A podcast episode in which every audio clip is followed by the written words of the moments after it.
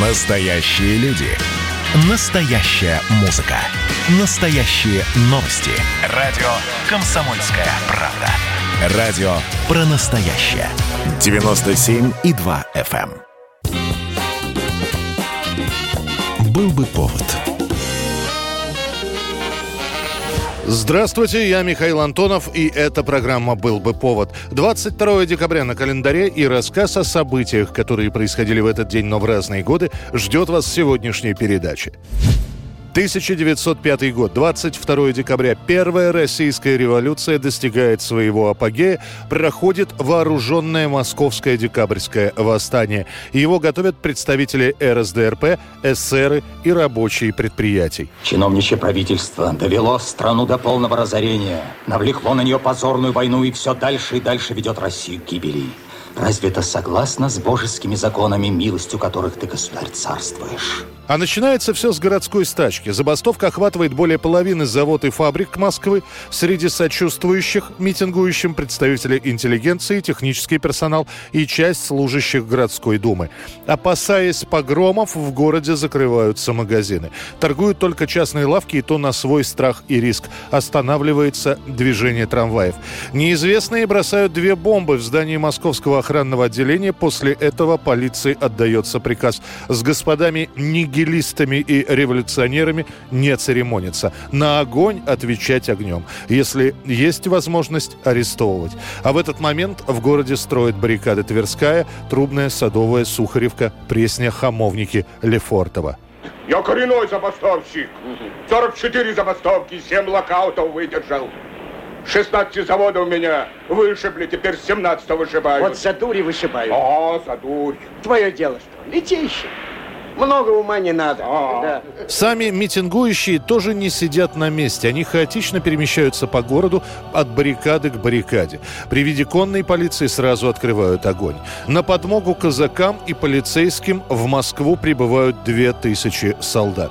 Через полторы недели ожесточенных сопротивлений восстание будет подавлено. Большинство зачинщиков будут либо ликвидированы во время операций, либо расстреляны без суда и следствия. В уличных перестрелках от случайных пуль и осколков погибнет более 500 гражданских. Среди них несколько десятков детей. 1919 год. Из США на пароходе «Баффорд» 22 декабря в Советскую Россию высланы 249 человек, заподозренных в симпатиях большевикам. Очень многие из вас слышали про философский пароход, когда из Советской Республики высылали неугодных. А вот про то, что рейсы были и в обратную сторону, об этом знают немногие. В июне 19 года произошла серия терактов в восьми городах США. Было устроено несколько покушений на менеджеров крупных предприятий, но целью номер один был тогдашний генеральный прокурор США Александр Палмер. Было ли это подстроено или действительно действовали таким образом американские социалисты, доподлинно не установлено. Но именно эти происшествия становятся первопричиной депортации неугодных. Власти проводят масштабные облавы на профсоюзные офисы. Арестованы несколько тысяч человек, которых довольно быстро обвиняют в симпатиях к большевикам и в попытках государственного переворота. Кстати, операцией с арестами руководил еще один будущий президент США Эдгар Гувер, тогда сотрудник спецслужб.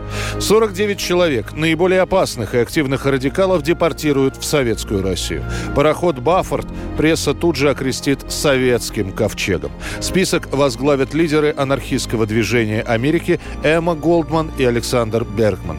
Большинство из этих 49 человек сгинут в событиях гражданской войны. 2006 год, 22 декабря, в 46 лет умирает легенда советской гимнастики Елена Мухина. Ее будут называть второй самой известной гимнасткой после Ольги Корбут. Мухина неистово тренируется и добавляет в знаменитый элемент петля Корбут дополнительное вращение. Расцвет ее таланта приходится на конец 70-х, когда команда СССР в целом и Мухина в частности безусловные лидеры на международных чемпионатах. И все журналисты говорят о том, что на Олимпиаде 80 конкурентов у Мухиной нет. Даже знаменитая румынка Надя Каманечи, по мнению специалистов, уступает Елене. И мало кто знает про травмы Мухиной. Расщепление костей таза, выбитые пальцы, которые гимнастка вправляет сама на соревнованиях. А сверху спускают директивы. На Олимпиаде у нас должно быть только золото. Как, тяжело тебе заниматься такой гимнастикой?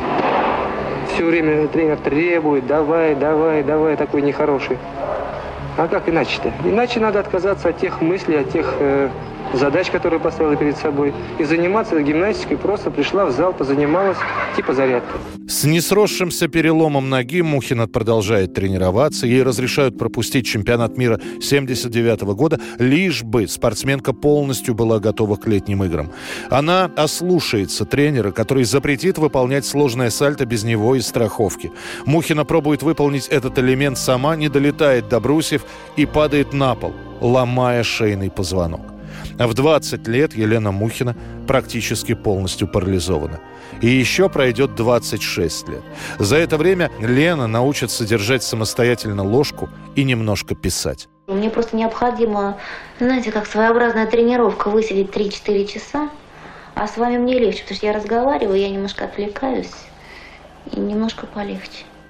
Она верила, что со временем медицина поможет ей восстановиться полностью. Но этого не случилось. Сначала умрет Ленина бабушка, которая ухаживала за внучкой с самых первых дней, а через год не станет и самой Елены. 22 декабря 1991 год называют последних народных артистов СССР. Ими становятся актер Ленкома Олег Янковский, артистка МХАТ имени Чехова Софья Пелявская, певица Алла Пугачева. Сообщения об этом выходят в прессе, и читатели недоумевают, как можно присваивать звание уже несуществующей страны. Награждать старались группами, и так получилось, что указы о награждении последних народных артистов СССР подписывают в два дня. Таким образом, народного артиста Пугачева получает де-факто 21 числа. Вместе с ней звание удостаиваются баянист Анатолий Полетаев, театральный режиссер Валерий Яковлев и другие. А вот последними документы подписывают для Пилявской и Янковского. Умное лицо – это еще не признак ума, господа. Все глупости на земле делаются именно с этим выражением лица. После этого звание «Народный артист СССР» будет упразднено. Вместо него учредят новое «Народный артист Российской Федерации». И первым награжденным станет уже в феврале 1992 года актер Иван Краско. 1988 год, 22 декабря, Вячеслав Бутусов объявляет о первом распуске группы «Наутилус Помпилиус».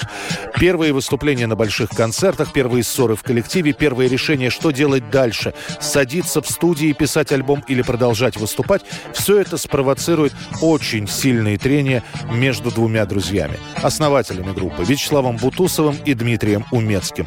Накал будет таким, что под Новый год Бутусов объявляет о распуске группы. Пока оба участника поостынут, потом они попробуют в начале 89-го снова работать вместе, рассорятся окончательно, и в 90-м Бутусов набирает новый состав группы. Это была программа «Был бы повод» и рассказ о событиях, которые происходили в этот день, 22 декабря, но в разные годы. Очередной выпуск завтра. В студии был Михаил Антонов. До встречи. Ребята,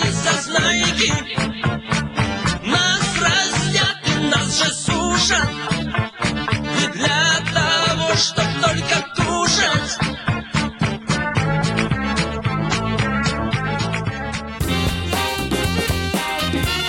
Был бы повод.